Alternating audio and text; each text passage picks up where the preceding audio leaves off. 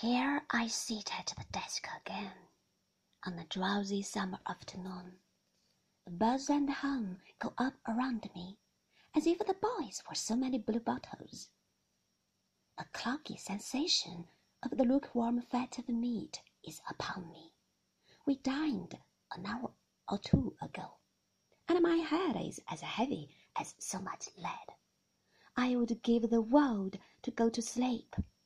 I sit with my eye on Mr. Creakle, blinking at him like a young owl.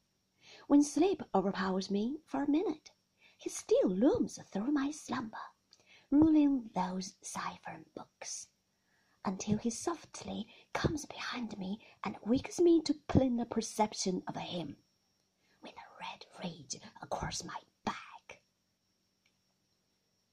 Here I am in with my eyes still fascinated by him, though I can't see him. The window at a little distance from which I know he is having his dinner stands for him, and I eye that instead.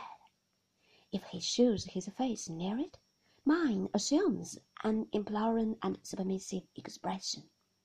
If he looks out through the glass, the boldest boy Steerforth excepted, stops in the middle of a shout or yell and becomes contemplative.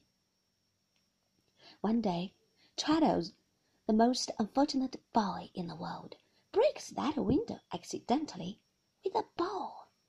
I shudder at this moment with a tremendous sensation of seeing it done, and a feeling that the ball has bounded on to Mr. Creakle's secret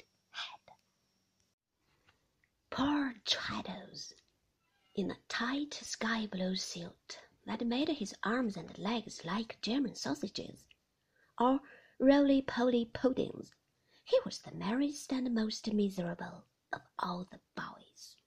He was always being caned. I think he was caned every day that half year, except one holiday Monday, when he was only rolled on both hands and was always going to write to his uncle about it, and never did. After laying his head on the desk for a little while, he would cheer up somehow, begin to laugh again, and draw skeletons all over his slate before his eyes were dry. I used at first to wonder what comfort Traddles found in drawing skeletons, and for some time looked upon him as a sort of hermit, who reminded himself by those symbols of mortality that caning couldn't last forever. But I believe he only did it because they were easy and didn't want any features. He was very honorable, Traddles was, and held it as a solemn duty in the boys to stand by one another. He suffered for this on several occasions, and particularly once when Steerforth laughed in church, and the beadle thought it was Traddles and took him out. I see him now going away in custody, despised by the congregation.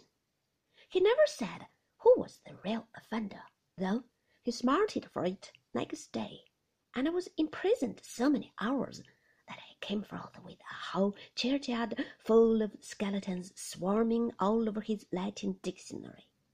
But he had his reward. Steerforth said there was nothing of the sneak in Traddles, and we all felt that to be the highest praise. For my part, I could have gone through a good deal, though I was much less brave than Traddles, and nothing like so old to have won such a recompense. To see Steerforth walk to church before us, by the by, arm in arm with Miss Creakle, was one of the great sights of my life. I didn't think Miss Creakle equal to little Emily in point of beauty, and I didn't love her. I didn't dare. But I thought her a young lady of extraordinary attractions and in point of gentility not to be surpassed. When Steerforth, in white trousers, carried her parasol for her, I felt proud to know him, and believed that she could not choose but adore him with all her heart. Mr. Sharp and Mr. Mell were both notable personages in my eyes, but Steerforth was to them what the sun was to two stars. Steerforth continued his protection of me, and proved a very useful friend, since nobody dared to annoy one whom he honored with his countenance. He couldn't, or at all events, he didn't defend me from Mr. Creakle, who was very severe with me. But whenever I had been treated worse than usual, he always told me that I wanted a little of his pluck, and that he wouldn't have stood it himself, which I felt he intended for encouragement, and considered to be very kind of him. There was one advantage, and only one that I know of, in Mr. Creakle's severity. He found my placard in his way when he came up or down behind the form on which I sat, and wanted to make a cut at me in passing. For this reason, it was soon taken off, and I saw it no more.